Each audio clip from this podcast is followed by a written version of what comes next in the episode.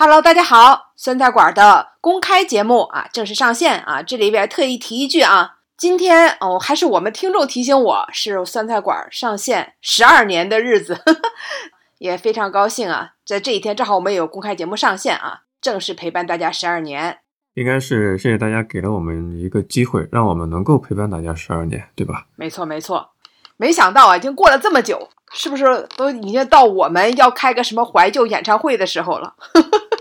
因为最近的这种怀旧的演唱会真的是非常的多啊。最近在上海的小伙伴应该注意到了，市区变得堵了起来，很多的地铁站已经出现了比十一国庆还要多的人流量。我就很好奇为啥？直到朋友提醒，上海正在有周杰伦的演唱会，上海体育馆那边，所以这么大咖的人物来带动了上海的消费量，估计也也是大几十亿的一个 GDP 的一个贡献啊，很了不起。嗯，确实，现在啊，你知道叫演唱会经济嘛？就自打疫情放开了之后啊，这演唱会都特别的扎堆儿啊，各种各样的我们耳熟能详的那些老牌明星啊，他们都在全国各地在巡演。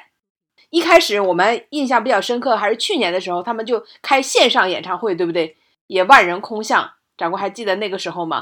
这个评论区里边啊，都是各地的人。大家是来听歌的嘛，都在喊各地什么什么，比如上海加油啊，类似于这种。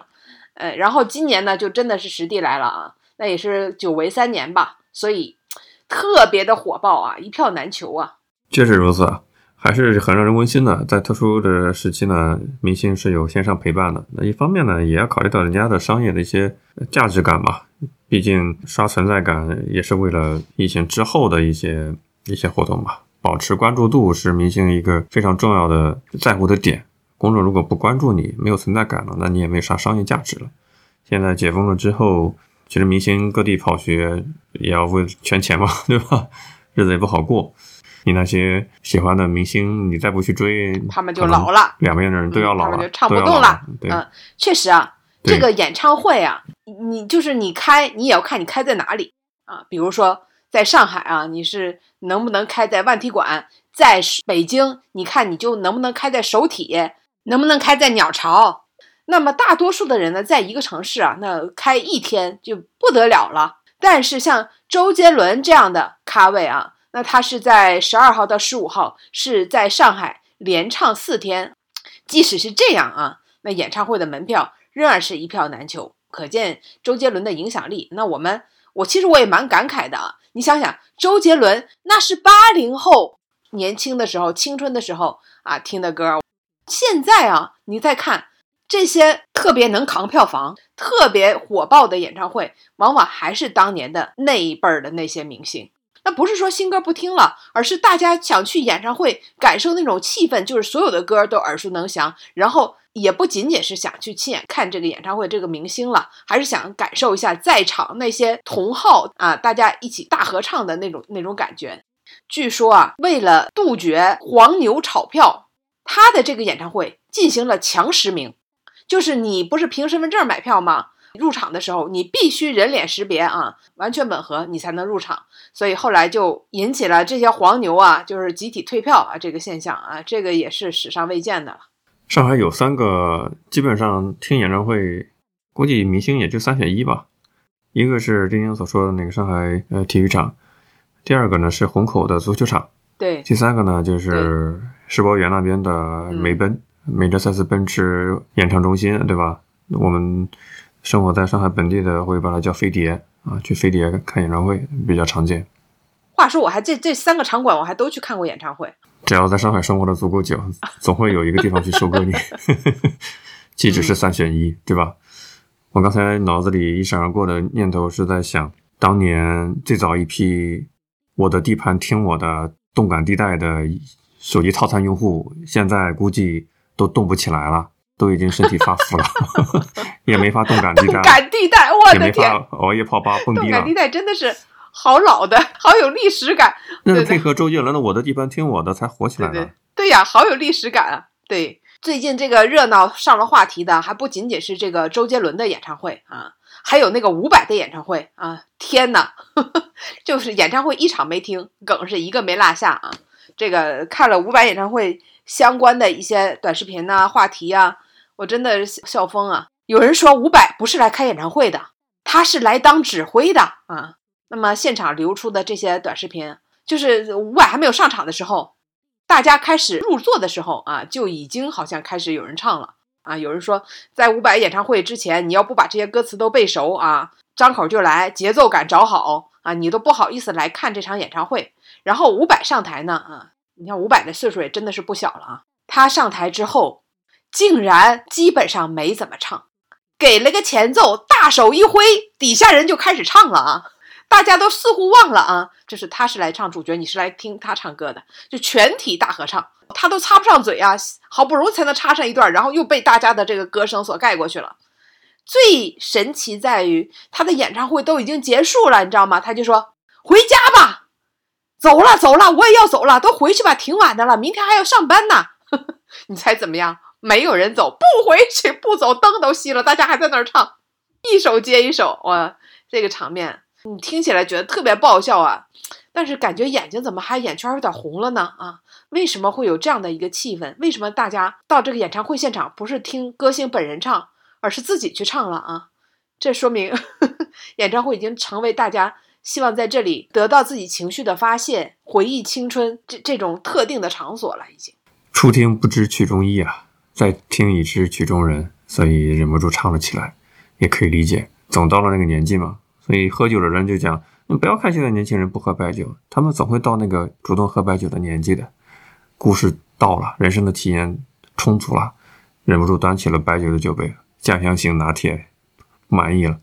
所以可能像突然的自我，像那些以前强说愁的，并不理解真实意思的，对吧？现在成家立业，换了几份工作，父母年迈生病，百感交集，对吧？各种人生的体验，过往都没有感觉的，都感受到了，忍不住就开始横起来了。对呀，所以人家说，当年没有听懂挪威的森林，今天懂了。所以有人说，还有人调侃说，真是票价七百五。五百没唱，二百五唱了老半夜，对 对对，出不去。我在很长时间以来，我是从初中开始看村上春树那《挪威的森林》小说。我在很长一段时间以来，我不知道伍佰跟村上春树是什么关系，困惑了我好久。很多人都是因为听了伍佰的歌，知道了《挪威的森林》，然后才去看了村上春树的小说。其实村上春树人家讲的《挪威的森林》。是一首英文歌，是甲壳虫乐队的《Norwegian Wood》。他在小说的开篇就讲了，他在去国外的飞机上听到了这首歌，跟伍佰其实半毛钱关系都没有。别说七百五了，连二百五的关系都没有。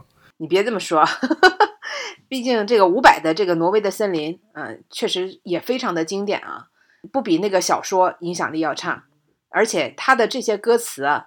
让很多的人都能够产生心中的共鸣吧。所以说，文化这个文学的作品，或者说文艺的作品，它不管形式啊，真触能够触达人心，就说明它是成功的嘛。是啊，你看诺贝尔文学奖今年不是刚颁布吗？颁布之前，甚至国外的赌博网站上都要有那个比较高的赔率来猜获奖者是谁嘛。我看到很多报道讲，中国的作家残雪是赔率最高的。呼声最高的，我之前完全没有听说过这个人的名字，后来发现自己太孤陋寡闻了，是吧？忍不住上网去查一下他的作品，看了看，发现完全看不下去。啊，这个人也很低调，有些东西可能风格不太对胃口啊，确实欣赏不来。但是能够让大多数人欣赏的，比如说伍佰的歌，他可以认为他确实抓住了一些我们不同的教育背景啊、年龄层次的人的一些共性的一些心理吧，对吧？所以才能够让大众主流，呃，成为一个他的标签。有些人呢是小众圈子里面才比较火一点，但伍佰绝对是属于一个大众主流的，谁都知道他。就这种人比较适合开演唱会啊！你还知道吗？就是之前也也也 也有那个开演唱会的，是那个凤凰传奇啊。就大家不都觉得他的歌特别土吗？但是在他的这个演唱会上，真是全体大合唱，没有一首歌。你会说，哎，我没有听过，或者说你哼不下来，给你个歌词，大家全都能都能唱下来，这也是他的这个魅力所在了吧？凤凰传奇的一些歌啊，大家不要小瞧啊，他的一些歌的歌词怎么来讲呢？很多是源于《诗经》的。这作词人很聪明，他把《诗经》里面一些比较优雅的，对吧？那些词藻比较优雅的那些作品，用一种降维的方式，降低浓度的方式啊，又重新演绎了一遍。哎，又成了《凤凰传奇》的很多朗朗上口歌。当然不要觉得我在瞎扯，你去看一下，网上有很多分析文章的，把《凤凰传奇》的一及一些经典的歌曲匹配到《诗经》里面具体的哪个古诗。都找出来了，然后你发现真的是一个极为优雅抽象的一句话，用现代的白话文的方式又降维输出了一遍，所以你听着也没有那么的所谓的俗不可耐啊，它是有一些渊源的啊，就是这种打法还是很高级的。像这个凤凰传奇的《荷塘月色》这首歌，你说，哎，确实是阿姨妈妈们都在唱，然后呢，他们也都在跳的广场舞，也都是这首歌，但你觉得这这歌词？不好吗？多美呀！什么剪一段时光，慢慢流淌，流进了月色中，微微荡漾。弹一曲小河，淡淡的香，美丽的琴音就落在我身旁。你说这词儿写的不美吗？真的也挺美的。其实我觉得刚才掌柜说的也挺对的，他用这种比较 降低浓度的方式啊，反而把一些非常美的这种意境啊，这种诗诗歌的意境都传达出去了。这可能比那种更晦涩的，对吧？只能印在书本里啊。其实我觉得是一个更好的普及的方式。我只能说得大众者得天下吧。那些歌词好唱、好记，社会结构里面占总人口基数最大的阶层，得大众者得天下。我是这样去理解的。当然，大众的情感情绪的话，也是真善美的其中之一嘛。人我们的情感喜怒哀乐、爱别离，恨得不到。诸如此类的，这每个人在每个年龄段都会经历那样的过程。如果你去看港台歌曲，我不是很懂粤语啊，听的港台歌曲也不是很多。但是我看到那些香港的写词人写的东西啊，我内心里就有一个想法：这帮人真的是真正的小资，不是情调的小资啊，是真正的物质基础，所谓的小资产阶级，达到那个状态。人家的经济能力、经济基础达到那个状态，才有的对应的精神层面的一些东西，都市人的情感啦，婚内的各种心理的躁动啦，中年人的躁动啦，诸如此类的，好多题材，它不是那种口水歌，你感觉像是一种一种愤怒的表达，一种简单直白的哀伤，不是这样的。港台的歌词就我看怎么这么小资呢？一种。都市人的这种复杂的情感，以及一种我隐喻啊，我看到了蛮大的这种区别。我在想，可能背后是一种经济基础决定的不同。他也不是一个每天像快递员、外卖员一样疲于奔命生活的人的状态，他是另外一种生活状态的人才有的那种一些哀愁、一些烦恼、一些烦闷。确实，听什么歌，就是你的歌单里会听什么歌。往往就是体现了你你的一种生活状态吧，就是你在听个歌，也在听你 这种感觉。一种我显性的表达，比如说你看 QQ 音乐里面都会有一个你的音乐 DNA 嘛，都会有一个你的个人听歌报告。我的听歌报告就是 QQ 音乐认为我的听歌的心理年龄跟我实际年龄相差老了十岁，大家也可以看一看是不是。显年轻的还是显老一点的，都很多种的结果。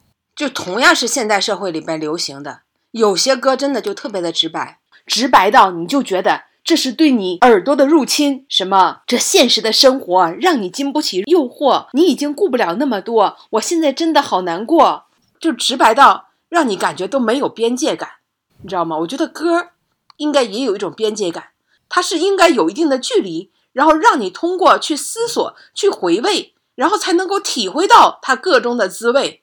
你都押韵起来了，可以啊。而不是开膛破肚，让你看到它的肠胃。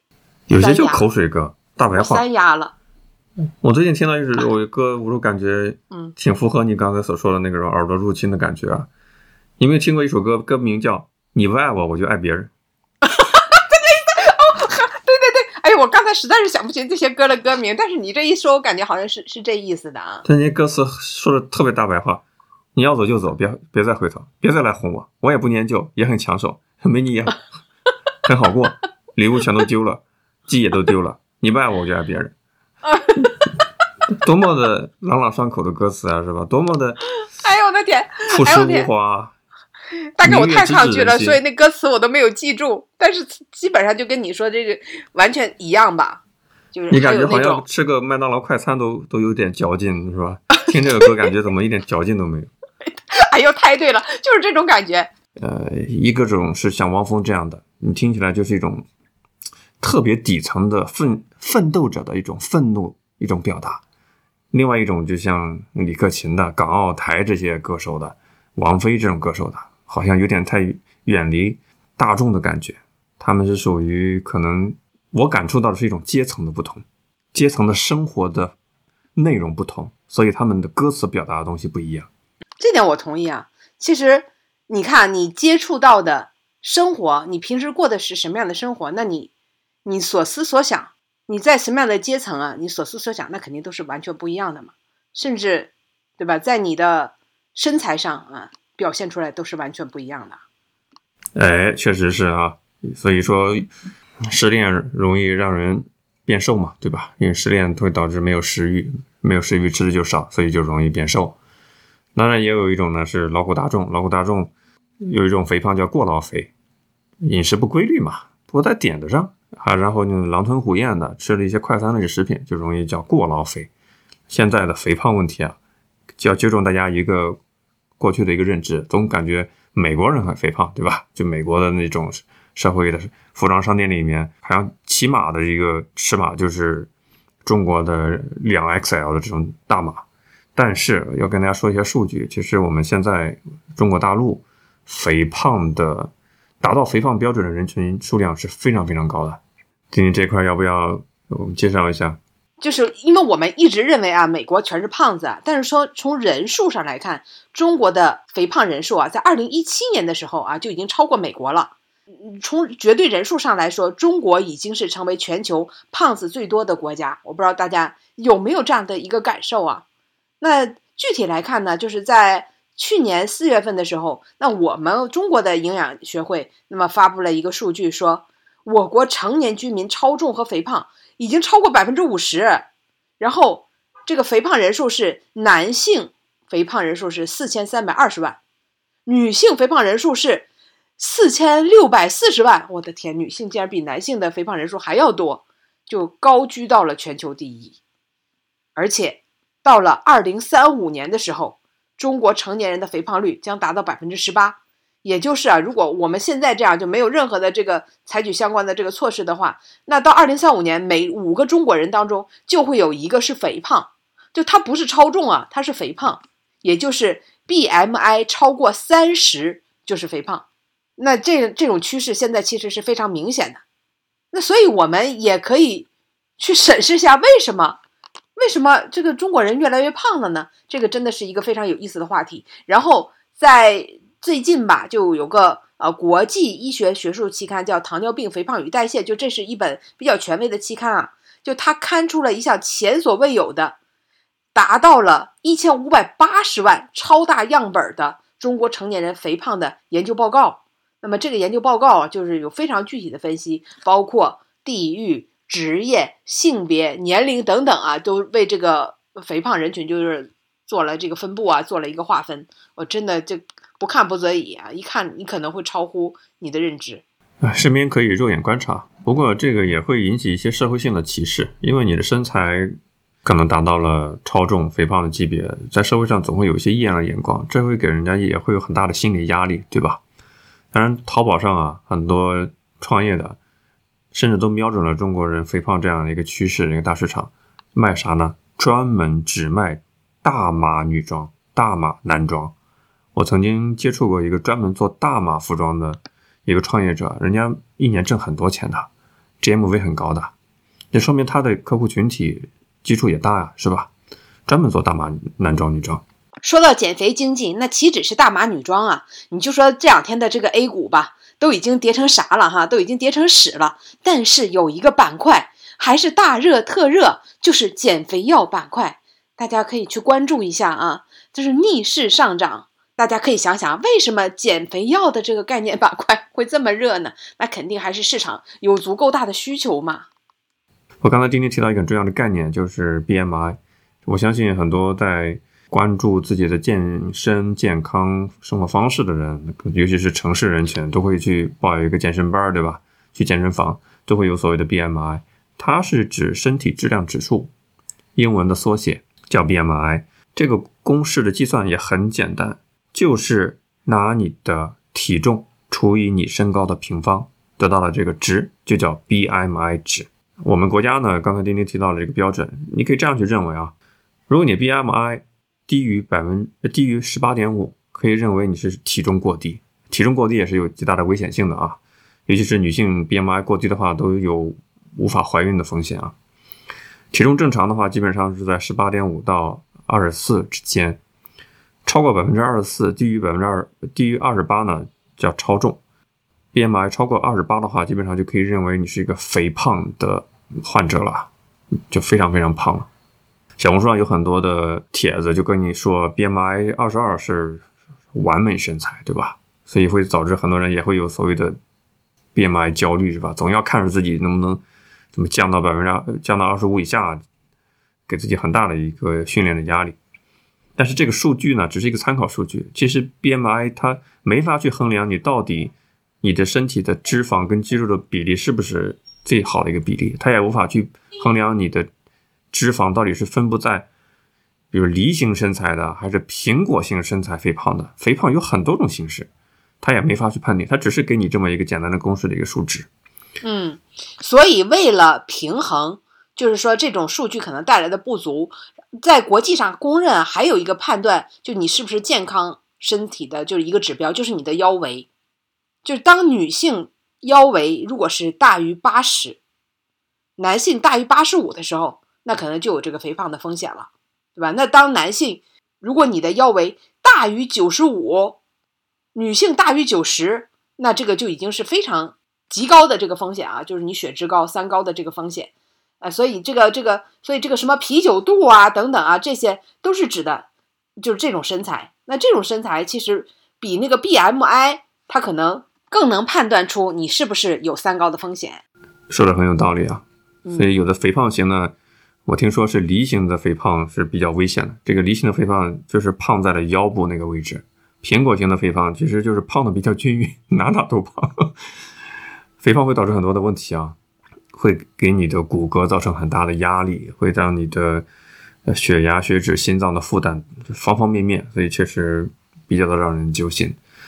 我也特意查了一下 WHO 啊，就是世界卫生组织官方网站的一些数据。就是现在来说啊，世界多数人口所居住的国家，这是 WHO 给的官方的一个结论啊。就世界上大多数国家，死于超重和肥胖的人的数量已经大于死于体重不足的人数。所以这么多年来有一个说法嘛，现在是撑死的人比饿死的人多，就是这句话的一个 大白话的一个翻译版本。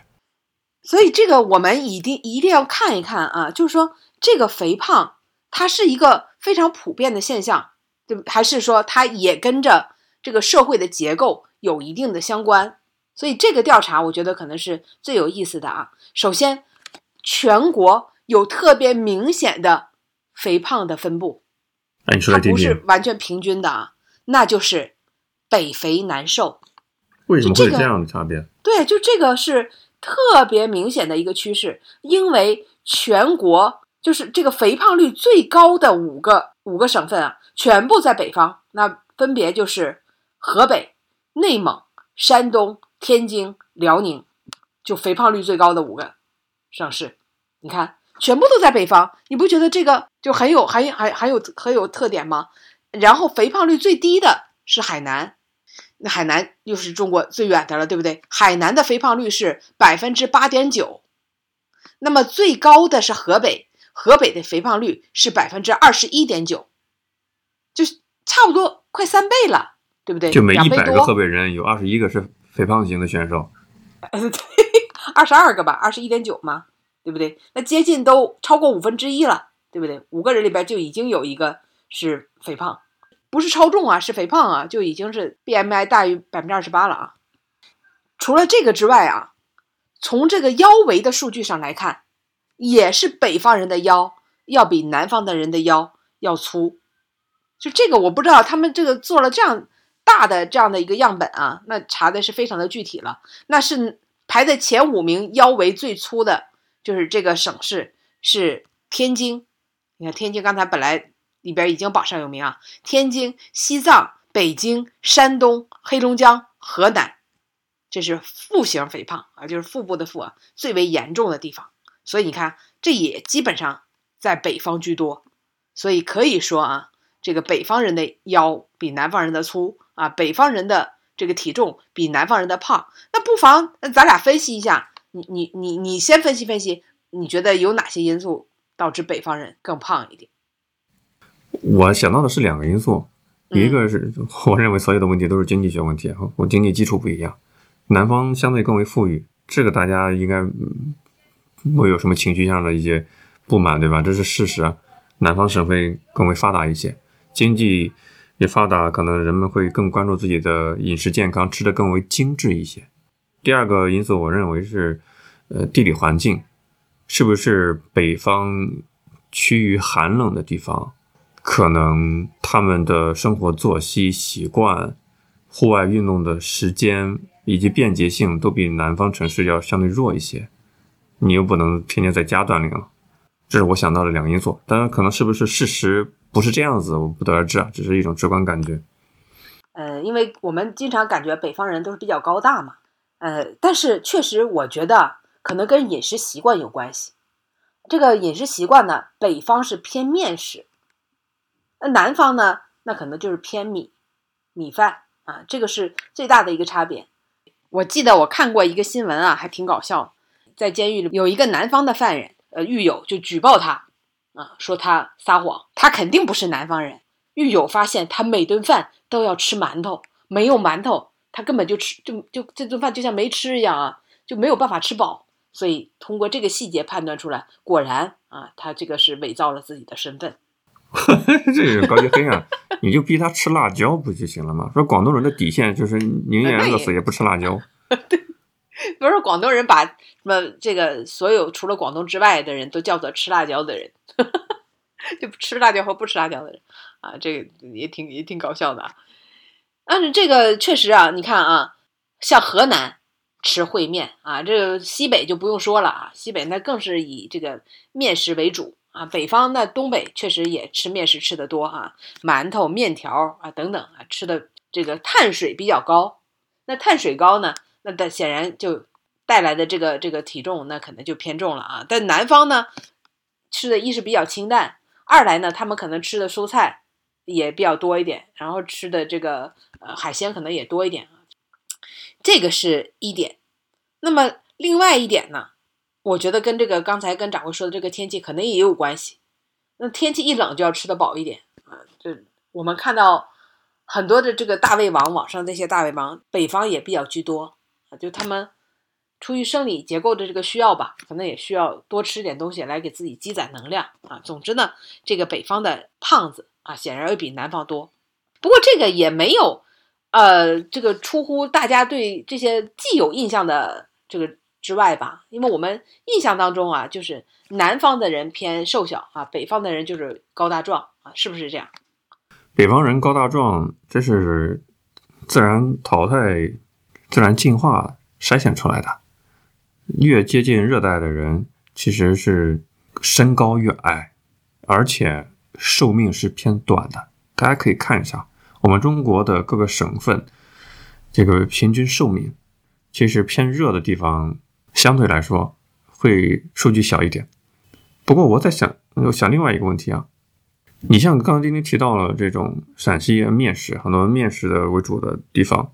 它不是说我们饮食文化是这样，饮食文化是一种被动的一种结果，它底层是没有别的可以吃啊。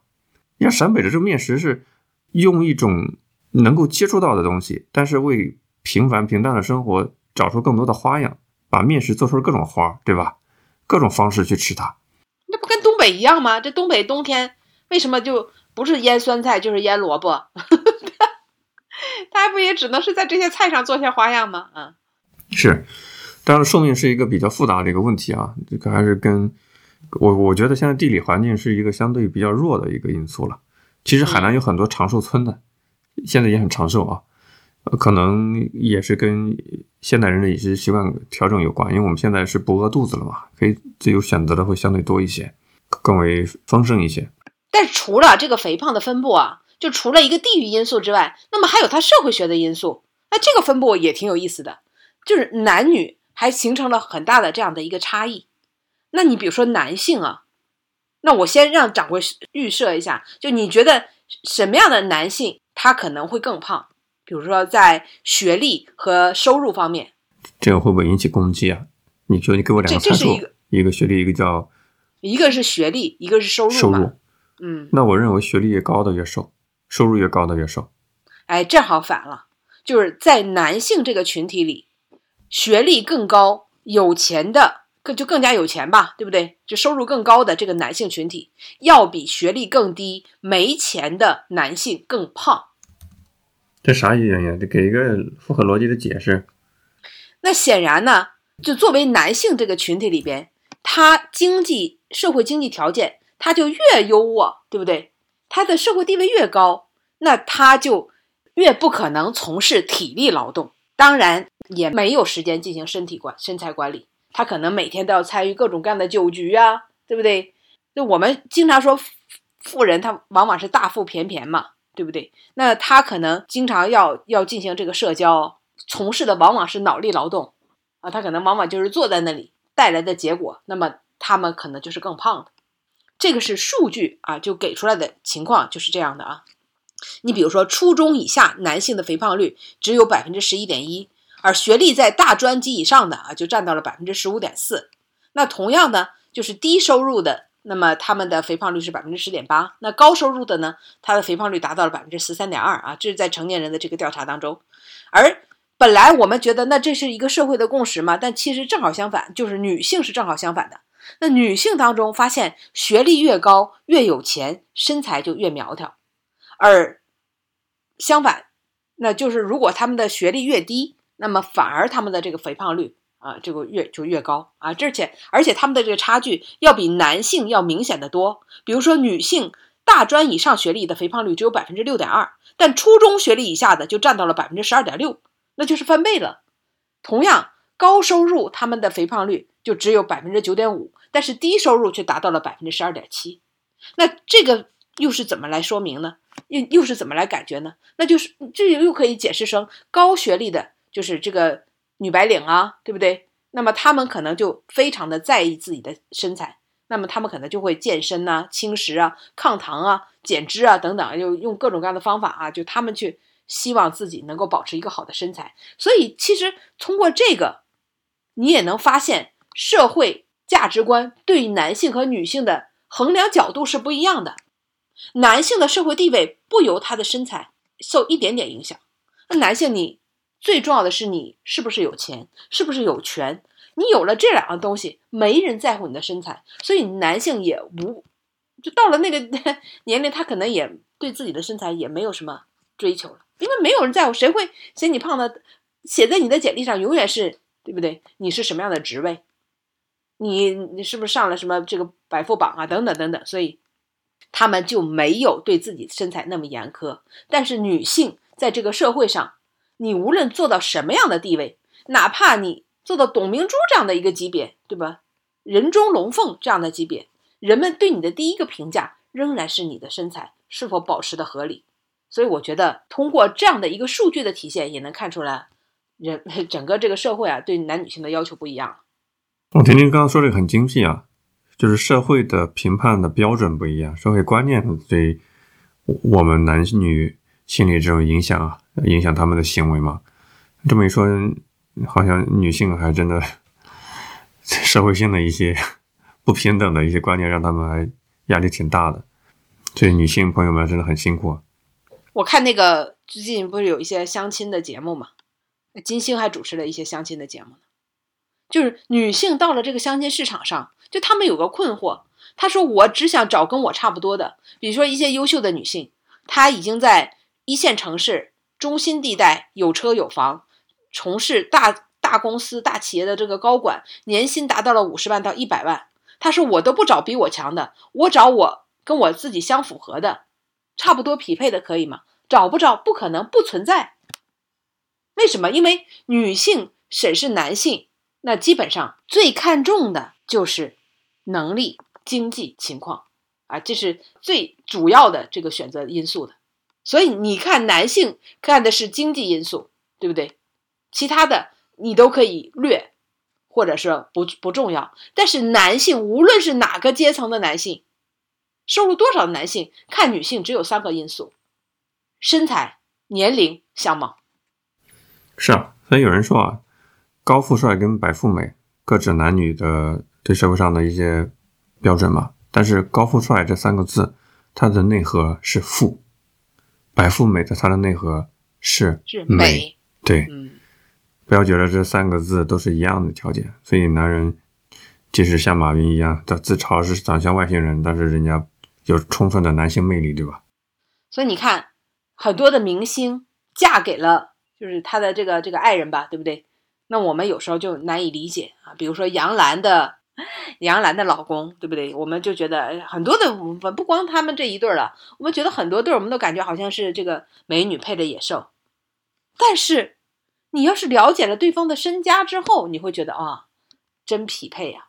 所以你看到这个肥胖人群在男女性别当中的这个分配的比例，你就会发现，越是高学历、越是收入高的女性，她的身材焦虑反而就更高。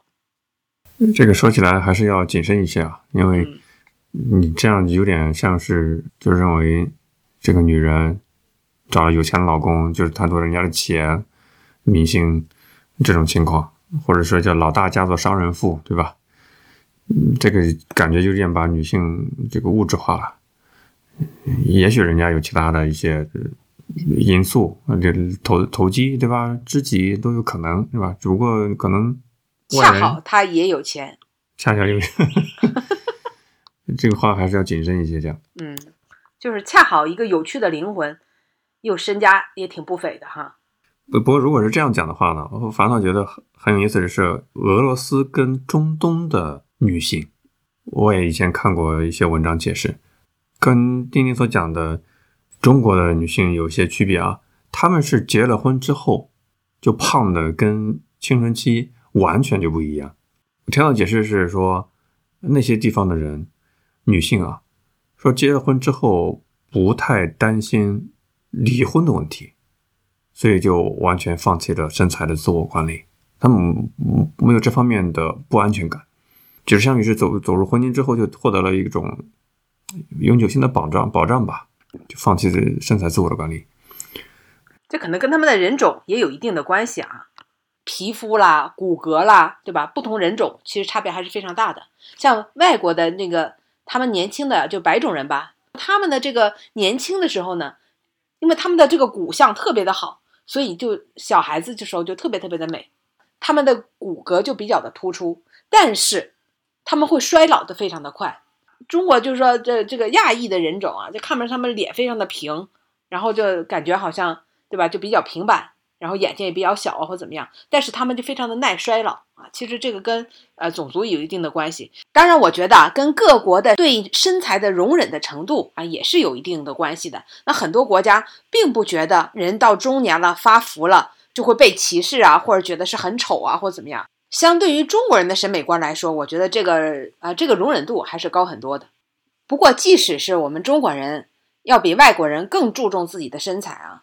更有这种身材焦虑，但是中国人变胖的趋势啊，却是愈演愈烈。有一个数据啊，其实是挺说明问题的。在一九九一年的时候，中国成人的平均 BMI 是二十一点一，平均体重是六十一公斤。等到了二零一九年的时候，中国人的平均 BMI 就达到了二十四点一，那么平均体重是七十公斤。你看，二十四点一就已经是超重的这样的一个状态，平均。其实就超重了，所以我看网友热评说啊，看了那么多的平均数据，总算有一个数据我没有拉后腿呀，我赶上全国的平均值了，呵 呵赶上这个平均值真不是什么好事儿啊。所以你看啊，就当这个调查报告里边指出来说，中国的肥胖人口就是将越来越多啊，这个有个很高的这个上升的趋势的时候啊，就为什么中国人会越来越胖了呢？我们国家经济实力到了呀，走那些符合自然科学规律的其他的发达欧美国家走过的路啊。不，我是这样的一个看法啊，它不光是一个中国的一个趋势，它是全世界的一个趋势。当人们，当人类啊，从农耕，对不对？从体力劳动不断的解脱出来，那现在很多的这个体力劳动都能够被机械所代替，世界的人，人类的进化。就将是越来越胖的。那我们现在你知道，就是人们不说身材管理吗？你知道抵抗肥胖有多辛苦吗？就你明明终于自己的经济实力达到了，想吃什么都可以买得起的时候，你发现这根本不是钱的事儿了。你是什么都不能吃。你知道现在啊，就是说各种各样的要求你健康饮食的。核心啊，当然运动是肯定要求运动了。健康很是和饮食的这个核心都是让你少吃，要少糖，要少油，对不对？你这样的一个情况下，很多的美味其实都离你远去，而且让大家都有一种叫做轻饥饿感。什么叫轻饥饿感？就是不许你吃饱，一定要保持一种叫做七分饱才是健康。就是其实你今天你的饮食的欲望并没有达到，那为什么呢？因为虽然说我们。还是啊，就是每天正常要摄入多少大卡，但人们的体力劳动已经远远不及过去了。不是说中国人啊，是整个人类的体力劳动已经远远不及过去了，就上一个这种生产结构的这种状态当中了。所以你看啊，就有的那种设想未来的那种电影里，未来的人你知道是什么样的吗？都是四肢已经退化的，都是坐在一张椅子上，然后这个椅子上能操控，能让你做一切。就是未来的人类可能就是。慢慢就会进化成这个样子，因为四肢的用途就越来越少。其实现在我们就一直说身材管理，身材管理，其实真的是就是非常逆人性、非常的伪人性的。就是我们每天有正常的摄入的食欲欲望，却因为人类的体力活动大幅的减少，导致我们热量的消耗也大幅减少。这个消耗完全没有办法去抵得上我们每天的摄入。但是人类的本性，人类的本能又让我们要摄入到足够多的热量，才能得到身体上的满足。我说的这个满足，并不只是大吃大喝，而是正常的进食三餐，让自己不饿。但是为了让自己不发胖，很多人真的是放弃了晚餐，或者晚餐只吃的很清淡，处在一个半饥饿的状态。从某种程度上来讲，我觉得减肥、保持身材就是非常非常逆人性的。就非常就是逆自然发展的，因为你每天就不能正常吃嘛，你想吃你也不能吃嘛，你一吃你就会胖，你就正常吃，你觉得正常吃三餐你就会胖，那你就说明什么？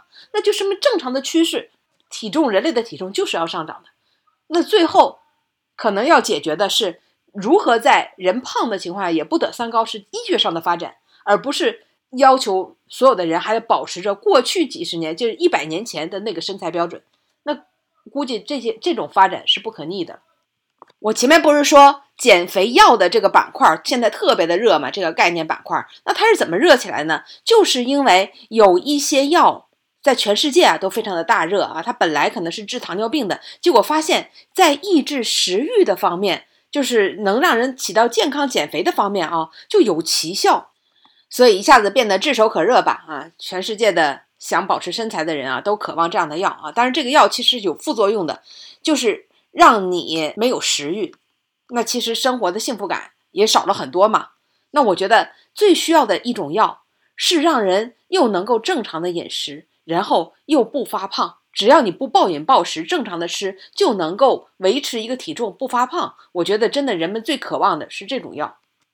这是一个巨大的产业，围绕着肥胖有巨大巨大的产业。有各种各样的教你减肥的课程卖给你吧，教你减肥的药物，教你减肥的服务的项目，这是一个巨大的产业，所以也有很多每隔一段时间都会出来一些概念，什么八小时进食法、十小时进食法、十六小时进食法、十二小时进食法，五花八门，什么日本引进来的、美国引进来的，明星都在玩的，看着让人眼花缭乱。我是不信这些的啊，我感觉有时候肥胖它可能。后天的身材管理是一部分，先天的有一些基因性肥胖也也有，对吧？有些人他就是就容易吃胖，那没办法。我疑惑的是，如果说人类的趋势就是要发胖，那作为每个个体为自己的身材去焦虑、去挣扎、去抵抗、去痛苦，这合理吗？不是，现在整体的这个趋势啊，是胖的人越来越多了。到了二零三五年，胖的人可能要超过百分之五十的时候，你会发现，呃，假假设有一天啊，胖子超过百分之十五的百分之五十的时候，你会发现胖子，胖子已经是这个社会的主流了。那最后，人类就是与自己和解。虽然说我们现在每个人，就特别是女性啊，都仍然特别的苛责自己的健康、自己的身体，就又去运动了，又去节食了，对不对？但是这个伴随的其实都是痛苦，都是食欲得不到疏解，同时呢，运动大大体力的这种运动啊，你又会觉得非常的累，非常的非常的劳累，身体上也你也是这种用劳其体肤的形式啊，就是来抵抗整个这个人类的这个发展趋势。当然，这是一个很长的趋势了。那我们现在人类还没有办法克服三高，那当然是希望越瘦越好。但是现在这样的一个一个生活状态啊，就是你如果不主动的去运动，其实我们每天的这个运动量确实是很小的。我们也不需要下地，对不对？我们也不需要长途的跋涉，都不需要了。过去都需要这些，你就算骑马，对不对？你还在上面颠儿呢。那现在这些全部都不需要了，抬腿我们就上地铁，对不对？上了到了单位我们就坐电梯。那等等啊，每天的这个你想保持一个一万步、一万步的这个步行啊，其实都是很难达到的。你比如说，我每天要是正常的上下班，再加上啊，就是在单位里边走来走去，所有的加起来也就四千步。如果想凑够一万步的话，那就必须额外的再去做运动，或者是跑步，或者是对吧，走这个跑步机，或者是去遛弯或怎么样，就绕绕绕很多圈，你才能凑齐这一万步。给自己设定这个目标，你必须给自己加餐，但是。科学家说什么？呃，这个健康的这个这个营养学家说什么？说保持每天有一万步。但是如果说你要是工作很忙，时间很紧，你没有给自己安排这个课外，那肯肯定是达不到的嘛。每天一万步这句话害了很多人，你就真往去查一下吧。每天一万步会害了很多人。他也不是说一万步不好啊，因为每个人的体质不同，年龄也不同。你的膝盖的退化程度，你脚部的骨骼退化程度也不同。有些人如果他坚持每天一万步的话，但是你的年龄已经不适宜了，会反倒是会给你增加很大的伤害。大家理解吧？所以不要嗯死脑筋，就说一万步，也不是说哪个科学家讲，因为很多的话语就流行起来之后，因为首先这句话好记嘛，对吧？那我多走个一万零一步行不行？九千九百九十九步行不行？你明显就发现它只是一个比较好顺的一个一个说法，还匹配到你的年龄段，对吧？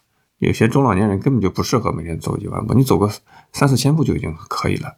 那你一天的运动量肯定是达不到嘛？那最后就只能从节食上减减少自己今天的摄入啊。那你看现在这个饮食习惯，一天两千大卡轻轻松松啊。其实我们现代人类常吃的食物啊，热量是非常高的。一个蛋糕或者一个粽子，就是我们感觉啊，只是一点小点心，那个热量都能高达六百大卡。但是你知道你要想消耗掉六百大卡，你要做多少运动吗？你走一万步，你可能可能也就消耗个六百大卡。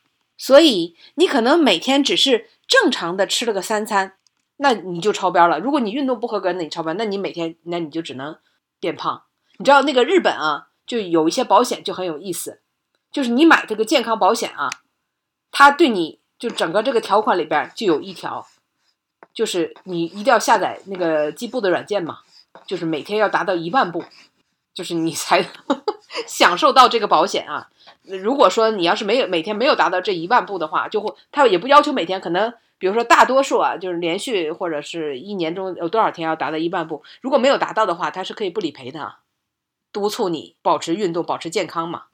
所以在日本还流行一个小的摆件儿，嗯，就是你把手机放在上面，那个东西就会开始摇，帮你摇够一万步。我们今天聊的肥胖问题太复杂了，有先天性，有后天的饮食管理的，还有后天的精神状态导致的。有的人精神状态不好的时候，会有厌食症，会有暴饮暴食。他不是说他想吃，而是由精神的焦虑各方面的原因导致的。所以，如果你有这方面的困扰的话，一定要找专业的公立医院的专家进行一个科学的诊断，不要听网上这说一句那说一句，什么八小时、十六小时的，可能会害了你。因为很多是由基于营销的目的、不同的利益背后所所所导致的啊，千万不要网上去瞎看，要要去正规的医疗机构去看，而且说不定还是要看心理医生的，而不是去看这个门诊是怎么样去吃减肥药的，有很多是由心理原因导致的肥胖，甚至还有很多心理原因导致的进食障碍呢。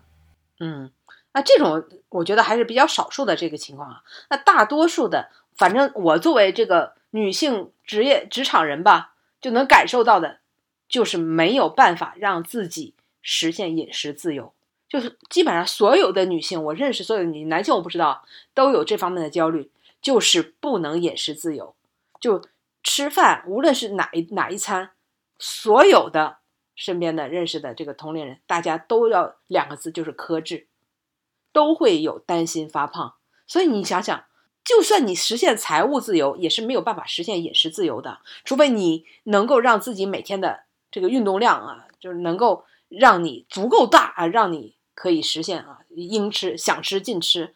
否则的话，那显然是就是什么东西都要浅尝辄止啊，这也挺痛苦的。当然，我也特别羡慕那种，那我身边也有啊，就怎么吃都不胖的啊，确实也有。而且我还发现一个啊。就更加扎心的事实，也可以跟大家一起来探讨一下，就是中年发胖，所以真的非常的扎心呐。就是你的人在中年这个时候，是不是一生里边最焦虑的时候，焦虑集中的时候？这个时候你有职业风险，对吧？事业风险、职业风险。那过了三十五岁，公司可能就不要你了，对不对？然后你如果没有升职的话，那你可能就再也爬不上去了。那么你有沉重的这个。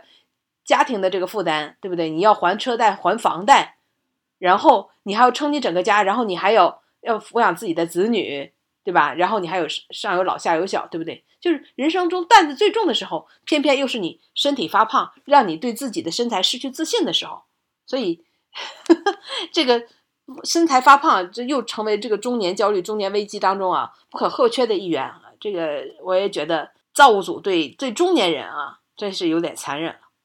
所以想听听大家的看法，就是你对减肥这事儿怎么看？是不是觉得它确实是伪人性，还是你觉得这是一个人成长过程中要必须能够做到的克制，要必须能够做到的严于律己？你有没有一直想吃却从来都不敢吃的东西？有没有饿得睡不着觉，却因为担心发胖而一点东西都不敢吃？你有没有因此感觉到很痛苦，甚至觉得这件事儿真的是很扯？大家如果对肥胖啊有什么自己的见解，你怎么看？要不要与肥胖和解，与自己的身材和解啊？有什么自己的态度、自己的想法？可以欢迎大家在我们的微信公众号“酸菜馆播客”我们本期的图文下边啊，大家留言来共同交流。拜拜，拜拜。更多节目下载荔枝 FM 收听。